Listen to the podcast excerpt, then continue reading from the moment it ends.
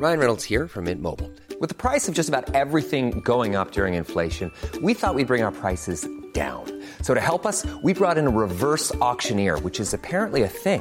Mint Mobile unlimited premium wireless. Ready to get 30, 30, bit to get 30, bit to get 20, 20, 20, bit to get 20, 20, bit to get 15, 15, 15, 15 just 15 bucks a month. So, Give it a try at mintmobile.com slash switch. $45 upfront for three months plus taxes and fees. Promo for new customers for limited time. Unlimited more than 40 gigabytes per month. Slows. Full terms at mintmobile.com.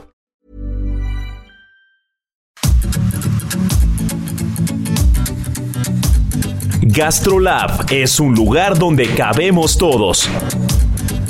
Aquí encontrarás historia, recetas, producto, materia prima, vinos y un sinfín de cosas que a todos interesa, ya que con cocina y vino se aprende en el camino. Déjate llevar por el chef Israel Arechiga a un mundo delicioso. GastroLab.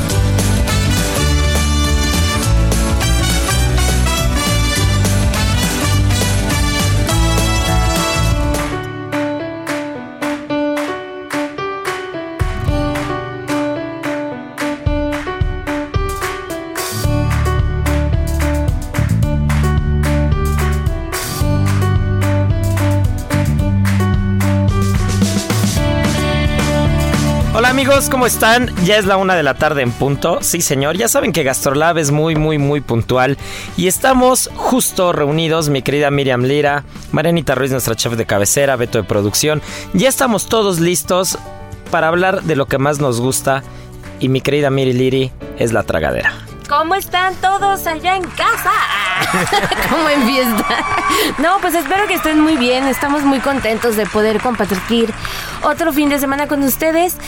Uno muy especial porque ya pleno septiembre y de aquí enero o febrero probablemente ya no hay quien nos pare. O sea, ya de aquí empieza una cosa espectacular porque ya está todo lo que da el pozolito, ya está todo lo que da Los pambazos. Los pambazos. Que se quedaron pendientes el programa pasado. Exacto, los chiles de nogada Las también, las quesadillas. Bueno, los antojitos mexicanos, ¿no? En general.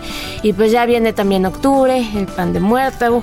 Y después, pues ya todo diciembre, posadas. No, la ta, ta, calaverita, ta, espérame, la calaverita, que para mí, siempre lo he dicho y lo he, lo he platicado aquí en radio ya en años pasados, para mí el aroma más rico que hay sobre la faz de la tierra es el de la mirra y el incienso quemándose en Día de Muertos. Uf. Yo ya estoy esperando para oler un mercado, para oler, Delicioso. para oler este, este, este humito tan particular que, que para mí es a lo que huele México. Si, tú- si, me, Sí. si me preguntaran a qué huele México, ese es el aroma. ¿A qué sabe? Ya diría una salsa de molcajete, diría otra cosa, chile secos, o chile guajillo, habanero.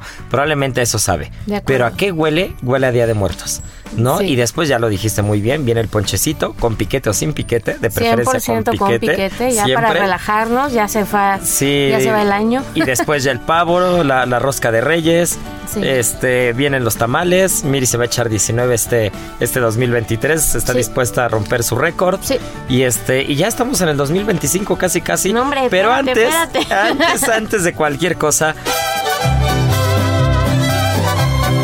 México de mis sabores. Nuestro sabor, mezcla de historias, culturas, pueblos y civilizaciones.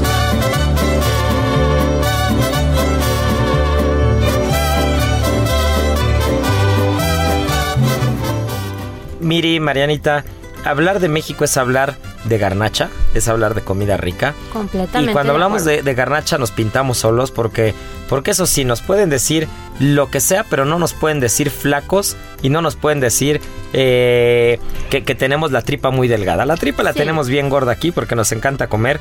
Y traes uno de los temas que se quedaron pendientes la semana pasada porque tiene una historia muy particular y me encanta. Y es el pambazo. Es más, ahora lo vamos a hacer diferente. Hoy vamos a retomar primero lo que quedó pendiente. Me y parece después nos bien. vamos, después nos vamos con la carnita que salió en las páginas de Gastrolab, que estuvo Me late. bastante intensa. Me ¿Te late, late? me late, me late. Pues vamos a darle.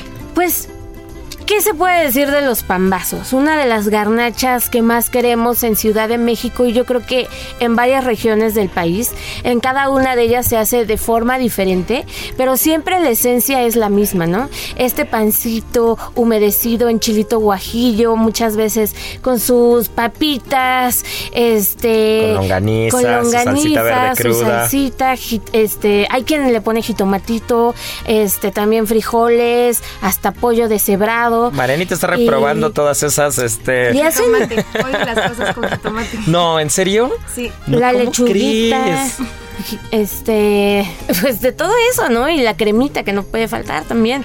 Pero bueno, esta garnacha que es tan conocida y tan querida por todos nosotros, nació en Jalapa, en Veracruz. Y ya tiene una historia de varios siglos atrás. Porque se dice que, pues bueno, este, este platillo muy, muy, muy emblemático en esa zona también, pues se fue hecha por un chef que se llamaba Joseph Tudós. Y lo hizo en honor a la emperatriz Carlota esposa de Maximiliano de Habsburgo, que fueron en un viaje muy contentos ellos a Veracruz y pues este chef en su este ya saben exploración gastronómica dijo qué le podemos dar diferente a la emperatriz que, que se vaya muy contenta y demás y que sepa a, a la zona a la región y que se vaya pues apapachada no y se le ocurrió hacer este pambazo en el que pues hacía una referencia al Citlaltepec, que es el pico de Orizaba, y pues hizo ahí como la geografía, este, aludiendo a las montañas, este color un poco rojizo, la lechuguita, este, para la vegetación y demás, y se lo da y pues la emperatriz se queda encantada con este platillo que durante varios años, incluso yo creo que hasta un siglo, se le conoció como el capricho de la emperatriz. Y pues de ahí, para el Real, se fue pues corriendo la voz de este platillo y fue llegando a diferentes puntos de, de la República Mexicana y cada quien pues ya le fue poniendo su, su toque muy particular. En la Ciudad de México es uno de los platillos, ustedes no me dejarán mentir, que pues cada 15 de septiembre está en cada esquina. Sí, sí, sí, sí, la verdad es de que, mira, no recordaba la historia, no sé si alguna vez ya la habías platicado, pero si no, de verdad me encantó la historia, porque qué ricos son los platos que, que no únicamente te llenan eh, el estómago como, como un instinto primario de, de- de comer y como supervivencia, sino que también te llenan la mente, ¿no? Te, te- te llenan de orgullo, te llenan eh, como esta cosquillita que tenemos del saber el porqué de las cosas, ¿no? A ver, Marianiki, para ti, ¿qué es lo que no le puede faltar a un pambazo? Eh, salsa verde cruda. Sí, ¿verdad? Uy, salsa sí, verde sí, cruda, sí, sí. crema y queso rallado. Y bueno, en mi ca- quesillo. A mí me gustan con quesillo. sí, eso, eso ya es una, eso ya es una, una adopción diferente de, de- de- del pambazo, pambazo. pero siempre, siempre se puede enriquecer. No sé si alguna vez ya les platiqué que, que cerca de San Ángel venden unos al pastor, unos de pam- unos pambazos Uy, de pastor. suena y están buenísimos. Oye, pero ¿sabes qué también se nos olvidó comentar? La historia del pancito, porque también es muy Ah, particular. Porque resulta que en España, antes de que llegara pues toda esta ola panadera tierras mexicanas, pues allá hacían un pan que era destinado a las clases bajas. Y era harina cernida y trigo de la más baja calidad. Y con esta mezcla y tal, hacían un pan que le denominaban pan vaso. Entonces, y este se vendía en las panbacerías. Pero fue el primerito que trajeron hacia Veracruz, porque pues no sabían con qué, con qué se iban a encontrar. Y pues el que más, el pan que más podían tener acceso, pues toda la gente, pues era el más económico, ¿no? Y de ahí fue que empezaron como pues hacerse populares estas pues especie de tortitas, teleritas, pancito rico y ya después este chef lo retomó y fue a dar hasta el plato de la emperatriz. Así es que ni tan corriente, ni tan malo, ni tan nada de nada. Oye, ¿qué habrá sido primero, el pambazo o las tortas? Es una buena pregunta. Sí, habrá Fíjate que investigar eso, ¿eh? porque igual y, y ya, ya teniendo el origen o rastrear el origen del pan vaso español, que, que como bien lo dices, ¿no? Se hacía para las clases bajas, pues seguramente por ahí, por ahí debe haber, debe haber una, una historia interesante entre qué fue primero. Ya alguna vez platicábamos del virote, ¿no? Del virote Sí, de, sí, sí, de las tortas ahogadas, que también tiene, tiene un origen de hace muchos años y, y que el pan es parte fundamental, ¿no? Por no decir es el punto de partida. Pero, pero en el pan vaso, qué importante es que, que el pan tenga esta estructura en la que mira qué, qué, curioso es, como sin querer queriendo la historia va acomodando las cosas gastronómicamente para que para que estas tengan un porqué, ¿no? Si tú usas una harina muy fina, con poca resistencia, si tú usas una, una harina demasiado refinada, probablemente el pan no tenga la estructura suficiente para aguantar la salsa la salsita de guajillo y después al comal, ¿no? Totalmente Entonces, de acuerdo. Tenía que agarrar bien. Tenía que ser un pan con una con una harina más más robusta, eh, que probablemente no era la más fina, pero que para ese fin se acomodó perfecto. ¿No? Entonces, qué importante saber entender que a veces las decisiones de, de, los productos o la materia prima o incluso cuando van sesgadas por un tema de clases sociales de hace muchísimos años, ¿no? De, de los alimentos que eran para la realeza, los alimentos que eran para el pópulo y todo lo que, todo lo que iba, eh, digamos, separando gastronómicamente, eh, hablando a las clases sociales, cómo, cómo eso al final encuentra un porqué o, acaba teniendo diferentes variantes, ¿no? Y probablemente eh, el chef que inventa el pan vaso como tal o, el capricho de la emperatriz pues se dio cuenta que ese pan era muy bueno para meterlo en una salsa y meterlo en un comal, ¿no? y probablemente si fuera un pan más fino, eh, hubiera sido un invento diferente, ¿no? No se le hubiera ocurrido hacer eso porque el pan no aguantaba esa estructura. Entonces, qué curioso es eso y cómo la historia nos va llevando de la mano. Y cuando volteas hacia atrás dices, pues ¿qué crees que igual y pudo que pudo haber sido ese el por qué, ¿no? Pero hay que hacer esa cronología de las tortas. O sea, eh, investigar qué fue primero el bolillo, la telera, este, el pan el virote, el, virote, porque es súper interesante y se me hace que sea de haber manera de, de, rastrear un poco. Ha de ser un poco complicado, porque ya ven que antes como que no, no solían, sobre todo este, este tipo de antojitos mexicanos, muchas veces pues estas recetas pasaban de voz en voz y tal, fue hasta ya tiempo después que se empezaron a hacer recetarios tradicionales y demás, pero hay que meternos a eso. Sí, y quien nos está escuchando si sabe la historia o sabe cronológicamente hablando en qué momento entra, porque algo es un hecho, ¿eh? Las tortas en la Ciudad de México, las tortas en el centro del país llegaron para quedarse. Sí. ¿No? Y, y, el, el, chilango, el defeño, el, ahora no sé cómo decir el de Ciudad de México, el, porque mexiquense es del Estado de México, pero no es el gentilicio de Ciudad de México. El capitalino. el capitalino, el capirucho, este, es famoso porque, porque metemos lo que sea en un bolillo. Y en una tortilla. Y cuando decimos, y en una concha, ¿eh? porque he visto conchas de chilaquiles, he visto cosas bizarrísimas. Qué cosa tan. Pero, pero las tortas, por ejemplo, es una, es, es parte de la idiosincrasia gastronómica de la capital de, de, de, nuestro país, ¿no? O sea, probablemente hay quienes preferimos mejor eh, una torta de cochinita que en un taco, ¿no? o quien le gusta más una torta de pastor que en taco. ¿No? O, prefiere echarse su torta de tacos de suadero, ¿no? Que también ya son famosas, o su torta de chilaquiles.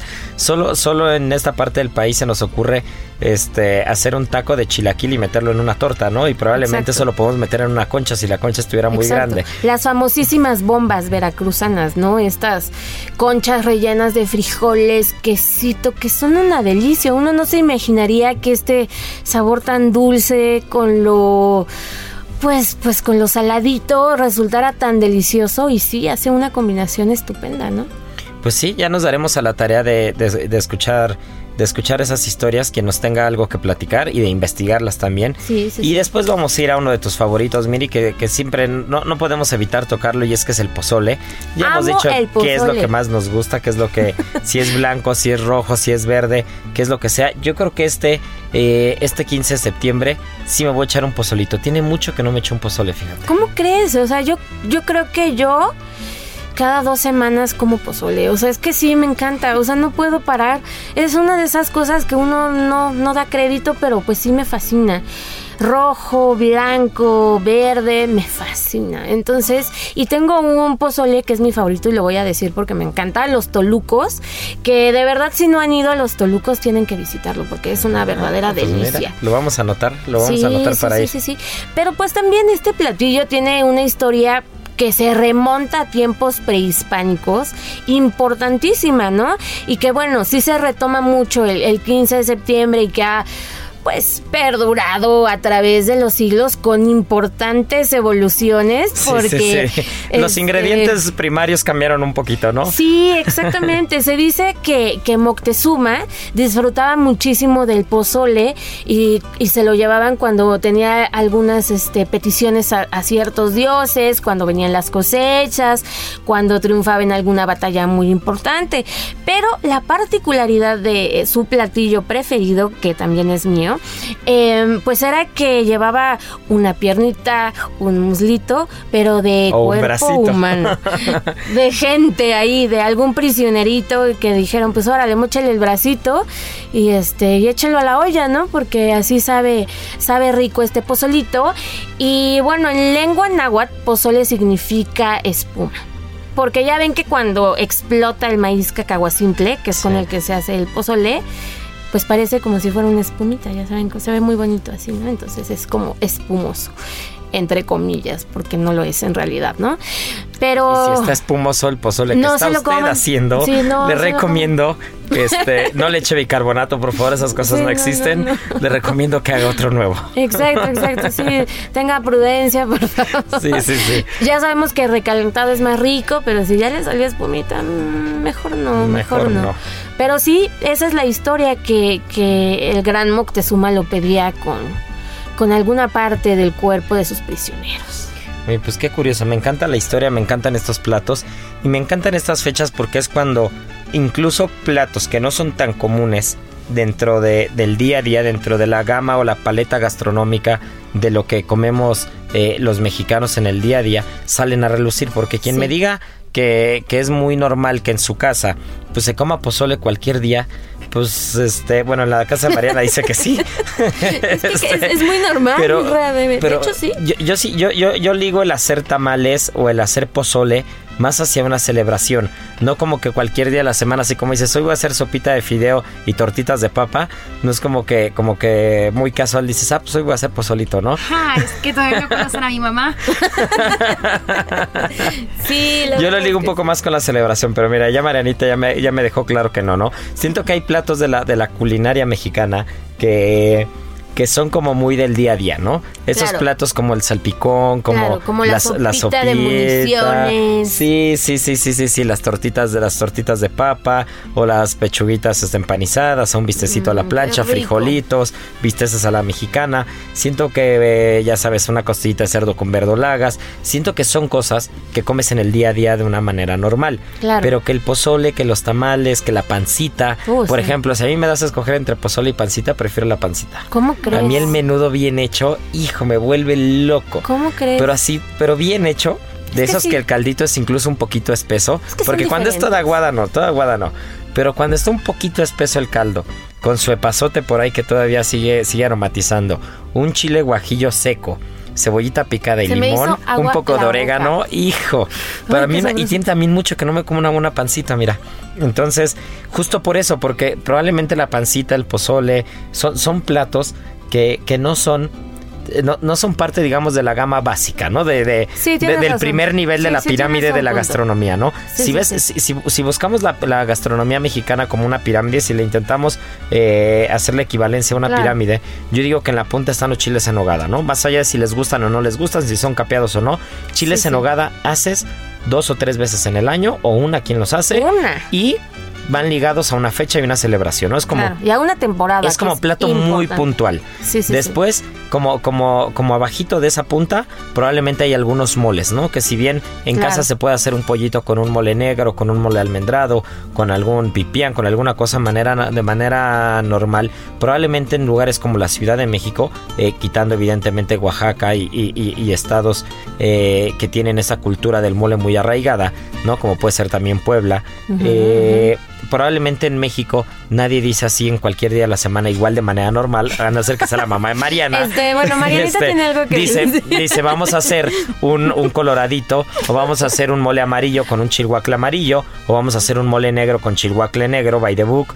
Pues eh, difícilmente eh, haces, haces esas preparaciones porque son muy complejas, número uno. Sí, y dos, sí, van más ligadas, se, se requiere más quórum, ¿no? No, Claro. no, no es únicamente el quórum local de tu día a día, aunque el pozole con Mariana con, no se necesita ver quórum.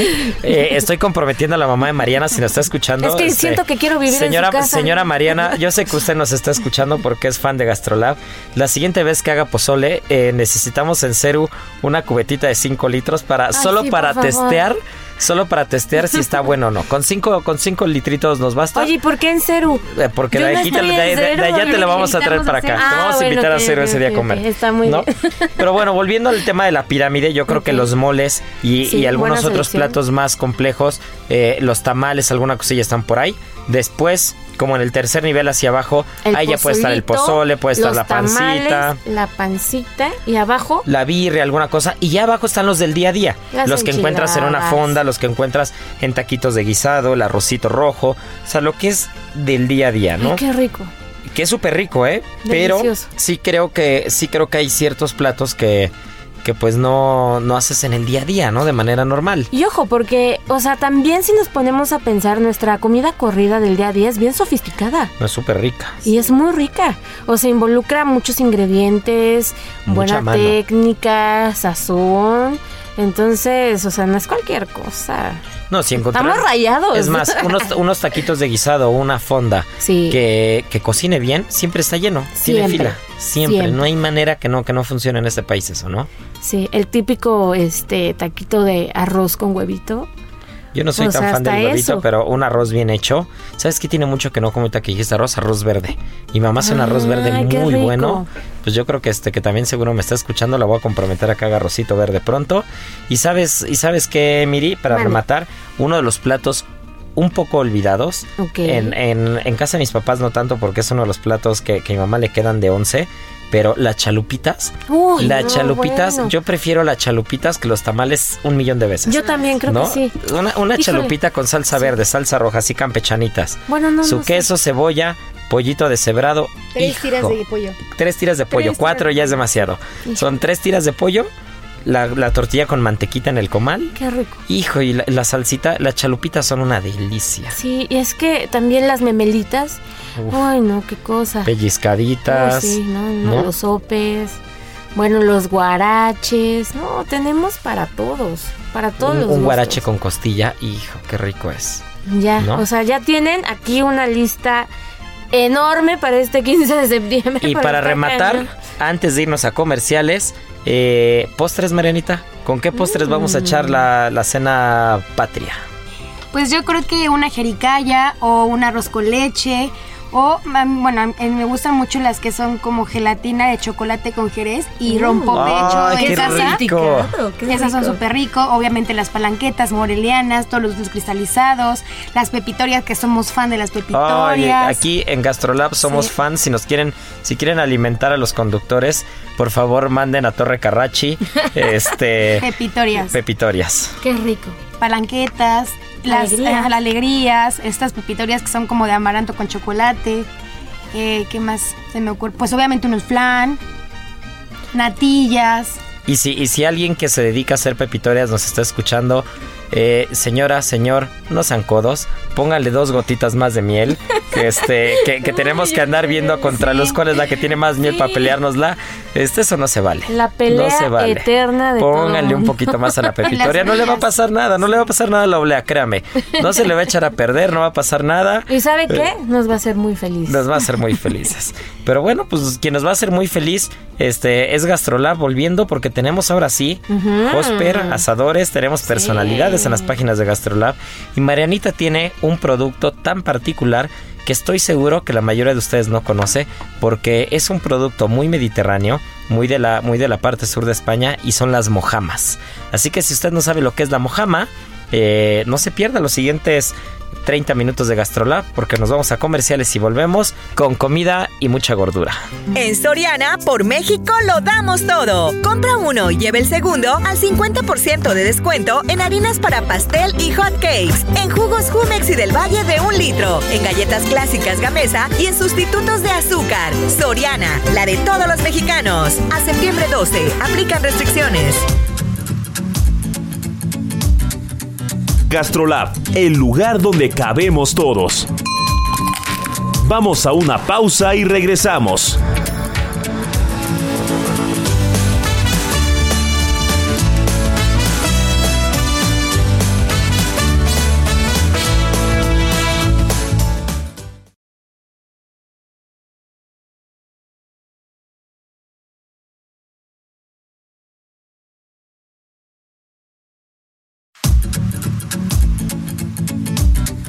Gastrolab, el lugar donde cabemos todos.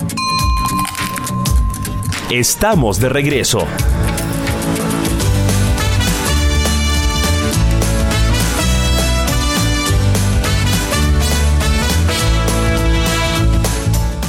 En Soriana, por México lo damos todo. Lleva carne de res para asar a 159.90 el kilo o pierna de cerdo con hueso congelada a 56.90 el kilo y cebolla blanca a 19.80 el kilo con 75 puntos.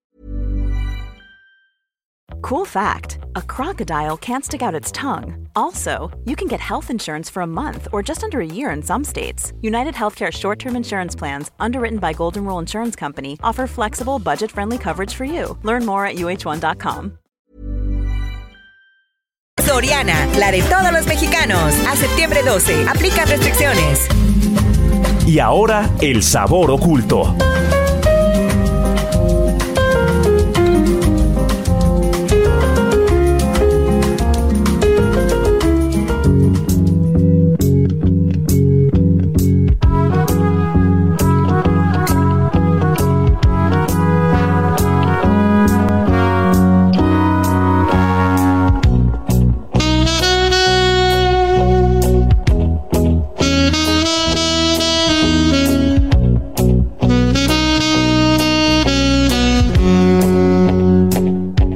Pues ya estamos de vuelta. Ya nos mandaron pepitorias, ¿eh? Se me hace que la cabina de al lado, mi querida Miriam, nos escuchó. Beto se ve que movió sus influencias ahí. Ya tenemos, no nos las ponemos a comer porque si no, ¿quién conduce esto? Pero, pero, eh, mientras vamos echándole ojo a las pepitorias, ¿por qué no, mi querida Marianita? Nos hablas de la mojama, porque es uno de los productos más raros, con sabor más particular pero también muy complejos a la vez y muy ricos que hay en la gastronomía, no solamente española, sino mundial. Sí, ya lo decía en el intro. Generalmente la gente lo tiene muy ligado a España, pero este producto, su origen verdadero es árabe. Ah, Incluso, como siempre lo ha dicho muchas veces el chef, eh, la palabra de donde salió Mojama era al-Mojama y pues empieza con AL como todas las palabras árabes. Y eh, traducida significa hecho como carne momia y el musulmán, el musulmán eh, como más arraigado significa y encerado. Y es que para quien no sabe lo que es la mojama, la mojama sale del lomo del atún y eh, consiste en ponerlo en salazón durante un día y después se pone a secar durante, eh, dependiendo la parte y el grosor del, del lomo, entre 28 36 días o 3 semanas. Entonces, lo que hace esto es que te quede, no sé si está bien decirlo o no, pero es como el jamón serrano del mar. Sí. Es justamente eso, es el jamón serrano del mar.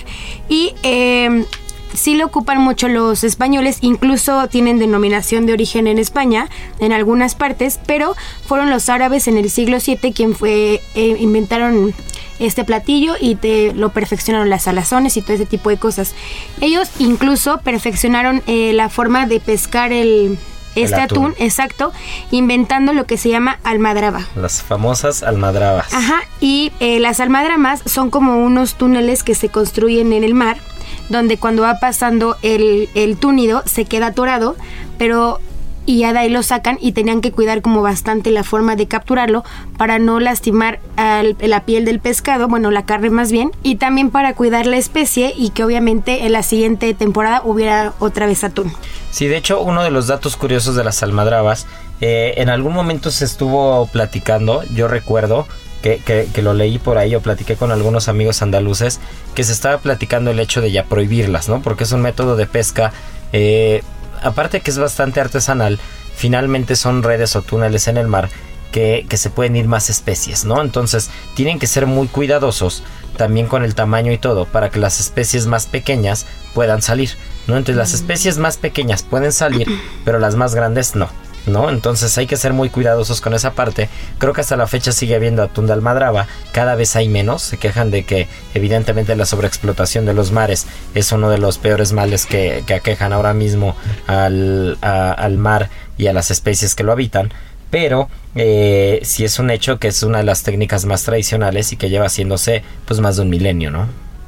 Sí, de hecho, por ejemplo, la sociedad del andaluz ocupaba mucho la, la mojama porque según ellos estimulaba el, apetito, pero al tener tanta sal desecaba el cuerpo, entonces le daba como oportunidad de hacer grandes trayectos sin tener que ir al baño y ya cuando llegaban como a su destino, entonces ya se empezaban otra vez a hidratar y ya dejaban de comer mojama. Y bueno, eh, la parte de España, eh, las que tienen denominación es la que pertenece, es la Mojama de Barbate, de la provincia de Cádiz, y la Mojama de Isla Cristina, en Huelva.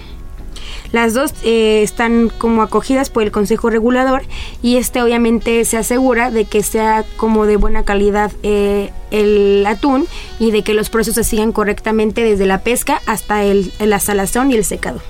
Que uno de los datos también ahí que cabe resaltar es hemos ya, hemos platicado infinidad de veces aquí cómo la situación geográfica y climatológica de cada zona te va te va definiendo, te va delimitando la gastronomía, ¿no? Entonces, ya lo ya lo hemos dicho también que, que, al final los árabes estuvieron más de 800 años en la península ibérica, en la parte sur, en Andalucía, en lo que es Murcia, eh, en lo que es Valencia. Toda esa zona estuvo dominada por los árabes y, finalmente, en un, en un lugar como Andalucía, en el, que hay veranos que pueden alcanzar los 50 grados de temperatura, también tenían que encontrar una manera de cómo conservar las especies, ¿no? Así como, como en la parte nórdica con tanto frío se tendrían que, recurrir a fermentados para la época de los inviernos, salazones para, para la época de escasez de alimentos, eh, en este lado del Mediterráneo eh, es totalmente lo contrario, ¿no? Y veranos muy calurosos, pero que, que, una vez que sacas un atún que puede pesar 100, 180, 200 kilos o 250 kilos incluso puede llegar a pesar un atún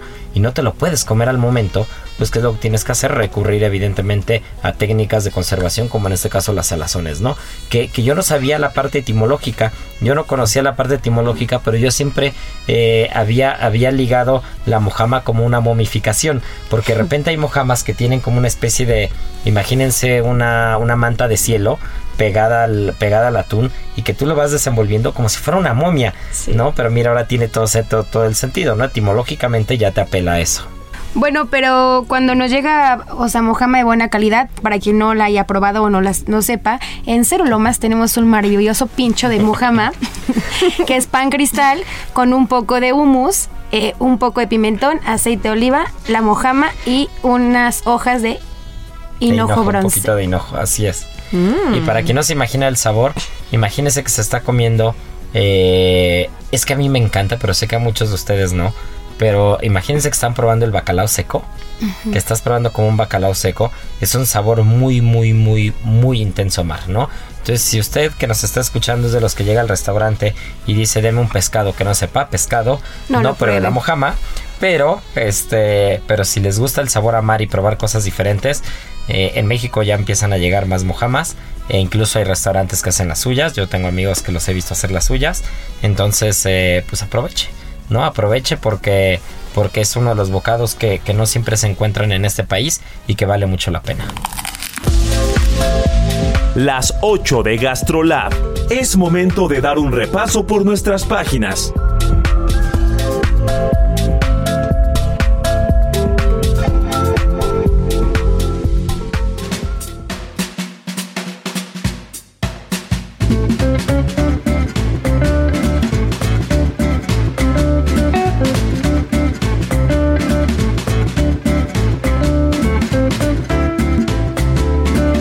Sabes también, mi querida Miri, que vale mucho la pena. ¿Qué vale mucho la pena? Pues lo de cada ocho días, hablar de las páginas de Gastrolab, porque se pusieron buenísimas.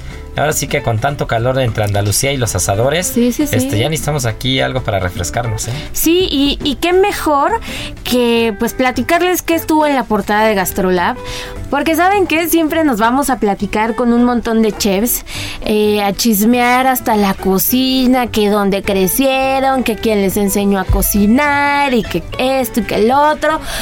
Pero pocas veces nos hemos metido con los equipos que también son súper importantes en la cocina y en este caso en particular fuimos a ver unos asadores que qué bárbaro, o sea, si lo eh, equiparáramos con un auto o con, o con algo muy lujoso sería como un tipo Ferrari, como una Harley Davidson en la que vamos a toda velocidad y con toda la potencia porque son unos asadores que se llaman Hosper y que son la joya de la corona de los restaurantes que se dedican a hacer parrilla, que se dedican a hacer grill, eh, que les gusta hornear a altas temperaturas. Altas temperaturas. Altísimas diría yo y que van a tener un resultado, bueno, no bueno, espectacular, ¿no? Porque están hechos artesanalmente.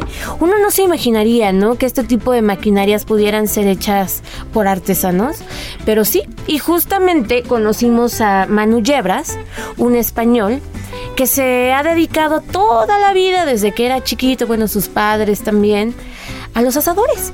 Y esa es su maestría, ¿no?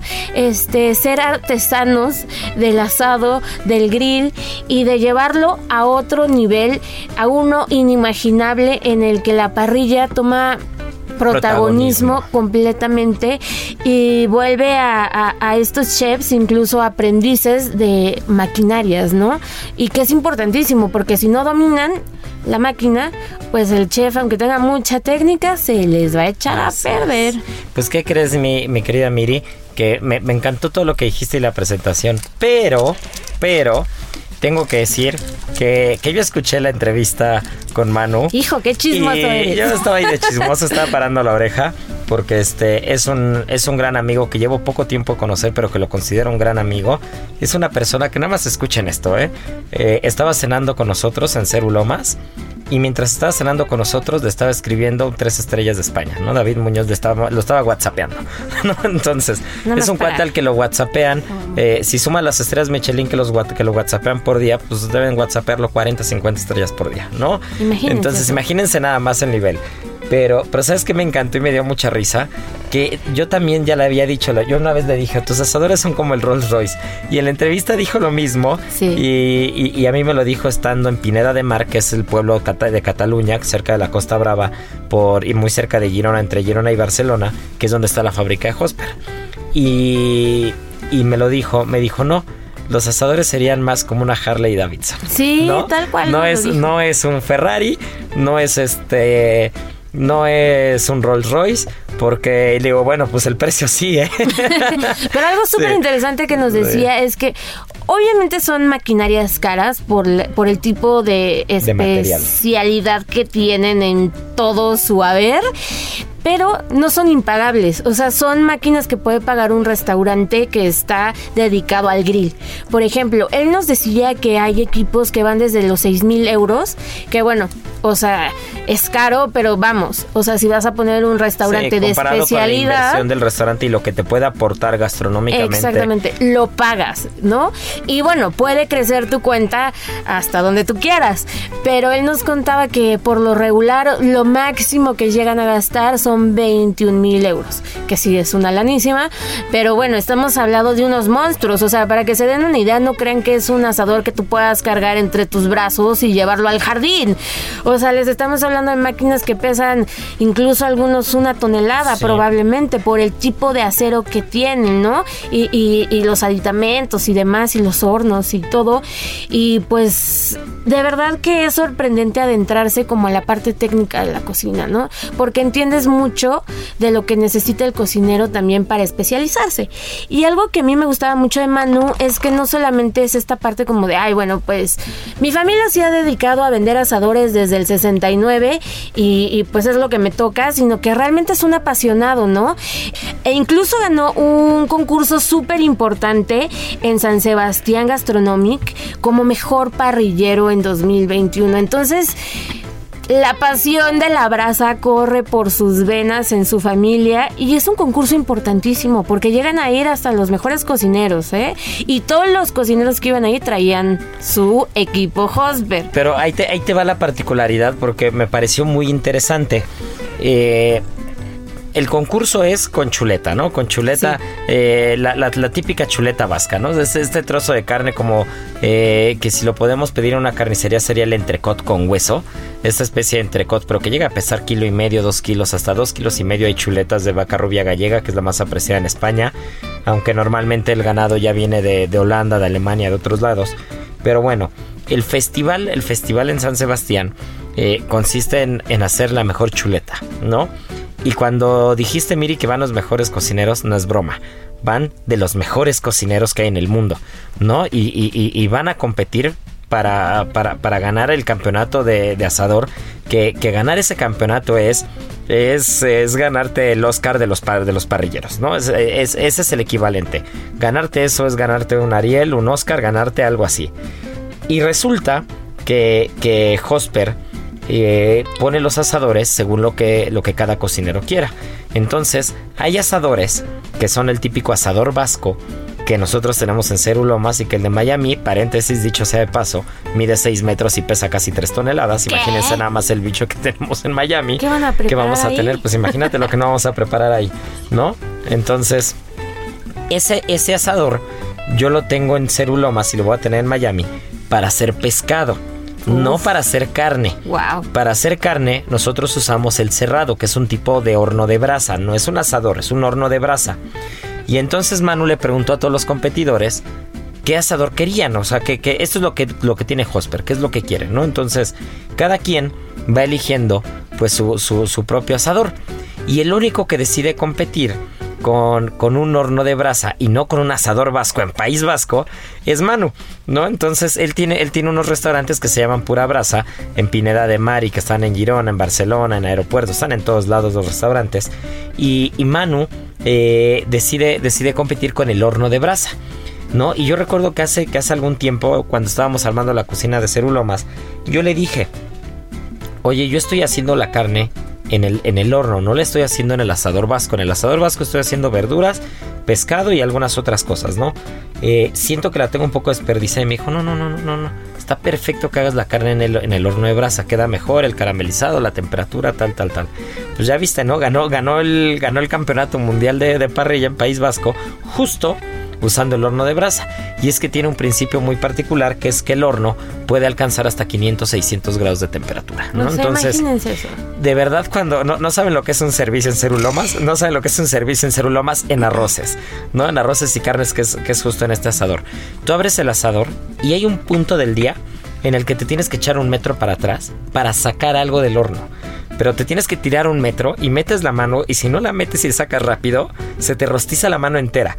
Wow. Entonces, justo hay que saber controlar, hay que saber medir. Y esa es una de las cosas que a mí más me gustó de Hosper, porque si bien como todo en el mercado hay opciones, hay copias, hay de todo, eh, la calidad tiene un costo. ¿no? Y ese costo va acorde a los materiales, a la calidad y todo. Yo tuve la oportunidad de estar en la fábrica y veía el grosor de las láminas, el grosor de las puertas, lo que, lo que pesaba cada pieza. Y era, dices, ¿entiendes por qué cuesta eso, no? Si hacer una mesa acero inoxidable ahora mismo con una, con una, una lámina acero inoxidable que se pandea, que se puede marcar con golpes y todo, es carísimo ya. Imagínate un asador que pesa una tonelada, ¿no? Entonces, tan solo cuánto te va a costar una tonelada de material. Entonces, tiene, tiene un porqué.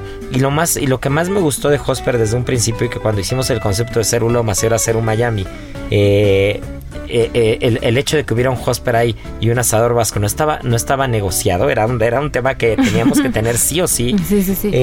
es que la cocina ya lo hemos dicho desde hace mucho tiempo, está volviendo a sus raíces, está volviendo a sus orígenes, está volviendo a la parte tradicional, está, está dando pasos hacia atrás, ya no pasos hacia adelante.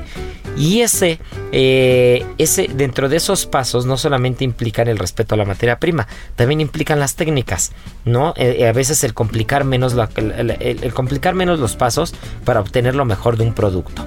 Total. Y no hay nada más tradicional que la, que la brasa. No hay nada más tradicional. O sea, si, vamos al, origen de, la cocina, al origen de la gastronomía, es el fuego en la leña, el fuego en la madera, el fuego en, la, brasa, eh, eh, lo, que hacían eh, los neandertales, ¿no? Cómo, cómo cocinaban ¿Cómo cocinaban realmente? Pues con el fuego, ¿no? Con el fuego que, que, lograron descubrir o dominar de alguna manera. y siempre la hoguera pues va a estar ligada a la gastronomía más tradicional y rudimentaria que existe, ¿no? Claro, con un con un diferenciador importantísimo la tecnología, ¿no? Que tienes que tienes un asador Claro. que, que si bien tiene tecnología material, tiene estudios, tiene un porqué, sí de alguna manera eh, te va a incidir más la mano del cocinero. Total. ¿no? Entonces, tú ponle un cocinero, un, un horno rational que, que te puede cocinar y lo puedes apagar ya desde el teléfono, ponles una licuadora de esas inteligentes, ponle un termocirculador, ponle todo y, y te puede replicar cualquier cosa. Ponle un cocinero, un asador en blanco y dile, escoge tu leña, escoge tu carbón, escoge el momento correcto para aventar un pescado y el momento correcto para aventar una carne. Y la altura, la humedad y lo que necesitas y ahí se, ahí se ve la mano, ¿no? Híjole, Entonces, sí, sí, qué rico sí, es como cocinero que, que, que encima de que tienes este, esta Harley o que tienes este Rolls Royce o que tienes este Ferrari, pues puedas divertirte como escuincle porque, porque sí tienes que sacar lo mejor de la cocina y la parte más tradicional y la parte más, más simplificada que hay de las cocciones y de todo, que es la brasa en una técnica muy sencilla, pero en un aparato con mucha tecnología, ¿no? Está brutal, de verdad que si quieren ir a ver un, un asador de este tipo, pues vayan a Ceru porque además está en una parte abierta, todo mundo la puede ver y es impresionante ver el fuego. O sea, es que en cuanto ves cómo dominan el asador, te quedas con la boca abierta, con las herramientas que tienen que también son bellísimas, o sea, son además estéticas, ¿no? Entonces es toda una experiencia. Es más, le, hice, le hice a Manu y a Joaquim, que es alguien de su equipo, que venían de Cataluña, que ahora que estuve con ellos me trataron pero como rey y, y les conseguimos escamoles. Uy, Entonces les hice como si fueran las angulas vascas en una en un sartén como una tipo paella pero de, de reja, me imagino como el micrófono, ¿no? No Imagínate manches, como el rico. micrófono que es así como, como una rejilla muy fina y ahí les hice directamente, sin siquiera, ni siquiera arriba de la parrilla, se los hice directamente en el carbón con una mantequilla con ajo, cebollita morada, no hay cilantro criollo. Les hice directo ahí los, los escamoles. Bueno, se estaban, se estaban muriendo. Manu en la plática, rico. antes de que supiera que le íbamos a dar los escamoles, eh, estaba platicando con otro amigo catalán que también fue a cenar, que no, también nos escucha mucho, que es Jauma, Jauma Romagosa. Y, y justo Jauma le decía, le hablaba de los escamoles. Nadie de ellos sabía que les había conseguido escamoles, ni que iban a comer en un restaurante vasco escamoles, ¿no? Y estaba diciendo Manu que ni loco se los iba a comer. Y entonces le mando a hablar, les mando a hablar al asador, se acercan al asador y les digo, estos son los escamoles así, así, asado, ¿no? Ya no le quedó de otra. Cuando los probó, bueno, me dijo, fue el plato que más me gustó toda la noche. Es delicioso. ¿no? Y, y- y lo aprendimos a hacer ahí enfrente de él, con él. Y, y es un plato que seguramente, aunque no tenga nada que ver con la cocina vasca, es un plato que quedó tan bien que seguramente lo vamos a tener en cero. Por Pero ¿sabes qué, mi favor. querida Miri? ¿Sabes qué es lo que vamos a tener también? Que irnos a correr porque ya el No, restaurante ya, no. ya se nos va a poner medio, medio color de hormiga, Marianiki. Y nosotros y nosotros estamos aquí chacoteando nada más. Pero, este, pues vamos a anunciar al ganador de la semana pasada. Sí. En Soriana, por México, lo damos todo. Six pack de cerveza barrilito en botella a 39.90 con 50 puntos. Y six pack de Amstel Ultra, 2X Lager, Bohemia Cristal y Heineken a solo 60 pesos con 100 puntos cada uno. Soriana, la de todos los mexicanos. A septiembre 12, evita el exceso. Aplica restricciones. ¿Sabías que puedes hacer unos deliciosos esquites de coliflor? Deseas probar algo delicioso y nutritivo, esta receta es para ti. Los esquites de coliflor son una fuente rica en potasio, lo que contribuye al funcionamiento adecuado de nuestro sistema nervioso. Además, gracias a su contenido de vitaminas C y K, nuestras articulaciones y huesos quedan protegidos ante daños inflamatorios. Aprende a preparar unos deliciosos esquites de coliflor en las redes sociales de GastroLab en Adicción Saludable, porque la comida rica no tiene que ser aburrida.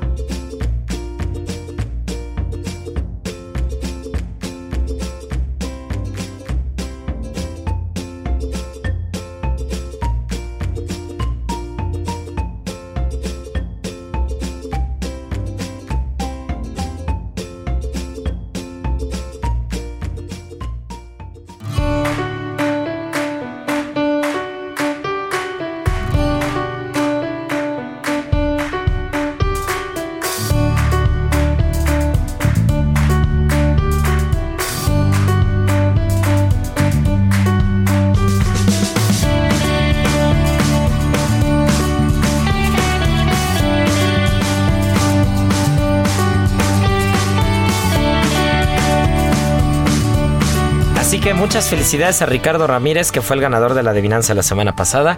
Y la adivinanza esta va a estar muy fácil, muy, muy, muy fácil. Espero que hayan escuchado todo el programa completo. Y si no van a tener que ir a Spotify a escucharlo, ahí ya saben que ahí nos pueden oír a la hora y el día que quieran. ¿Qué fue primero? La torta o el pambazo. Ahí está, nos van a quitar de la duda ustedes. Vamos a investigar también para que no haya cachuchita la bolsearon. Ya saben que arroba Israel Arechiga, arroba Israel A R E T X I G A. Y bueno, pues muchas gracias por escucharnos, querido Beto, Miriam, Marianita. Nos escuchamos el, siguiente fin de semana. Esto es Gastrolab y ya saben que tripa vacía, corazón, sin alegría. Aquí concluye otra emisión más de Gastrolab, el lugar donde cabemos todos. Déjate llevar por el chef Israel Arechiga a un mundo delicioso. Una emisión de Heraldo Media Group. Gastrolab